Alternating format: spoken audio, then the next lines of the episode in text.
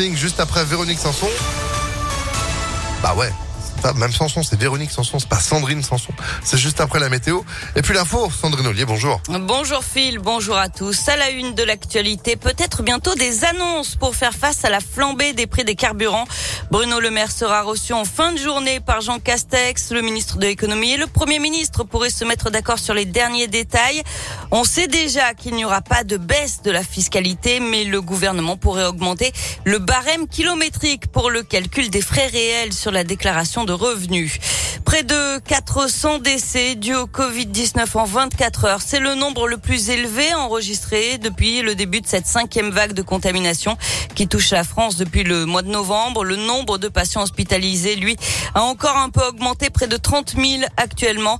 Dans le Rhône, le taux d'incidence est toujours très élevé, plus de 4 600 cas pour 100 000 habitants. Le bassin lyonnais, le Nord-Isère, de nouveau en vigilance jaune pollution aux particules fines. Il est donc conseillé de réduire sa vitesse sur les principaux axes routiers et de limiter les activités physiques en extérieur. Et puis belle saisie des policiers du Rhône, ils ont mis la main sur 30 kilos de résine de cannabis et sur 130 paquets de cigarettes contrefaites.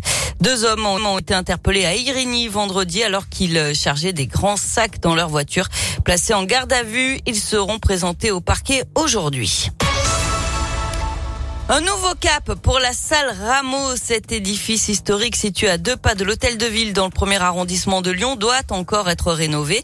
Le projet a connu de nombreux rebondissements ces dernières années. Entre l'arrivée des nouveaux élus à la mairie et les conséquences de l'épidémie de Covid, le calendrier des travaux a été largement bouleversé. La future salle de concert qui pourra accueillir entre 450 et 900 personnes ouvrira au public en 2024. Une grande salle qui fera la part belle à la musique classique, au jazz, mais aussi à des musiques plus contemporaines de la scène française. Quant au rez-de-chaussée, il a été entièrement repensé pour abriter un, tiers-lieu. Euh, Froissart, l'un des dirigeants du groupe SOS chargé euh, notamment de la programmation, nous en dit plus. C'est la grande nouveauté puisqu'au départ le projet euh, était plus centré vers un, espace commercial, commerçant, et on a travaillé avec la ville de Lyon pour que ce soit véritablement un tiers-lieu, c'est-à-dire un lieu de brassage où tout le monde pourra venir dans la journée, s'informer sur la activité évidemment euh, du lieu, mais aussi euh, manger un morceau, euh, boire un verre, profiter aussi de la scène tremplin qui permettra à des jeunes artistes ou des petits groupes du territoire de se produire. Voilà, on avait envie que ce soit vraiment un lieu accessible, y compris à des artistes lyonnais, pas forcément encore très connus, mais qui ont envie de pouvoir se produire dans ce lieu qui est mythique. Et puis enfin, les verrières sous les toits de la salle Rameau, ambiance café du matin et possibilité de se restaurer ensuite avec une vue imprenable sur le quartier. On termine avec euh, le sport, du tennis. Le grand rendez-vous de Gaël Monfils, le Français de 35 ans, jouera en fin de matinée pour une place dans le dernier carré de l'Open d'Australie. Il affrontera l'Italien Matteo Berrettini, septième mondial aux alentours de 11 heures à Melbourne.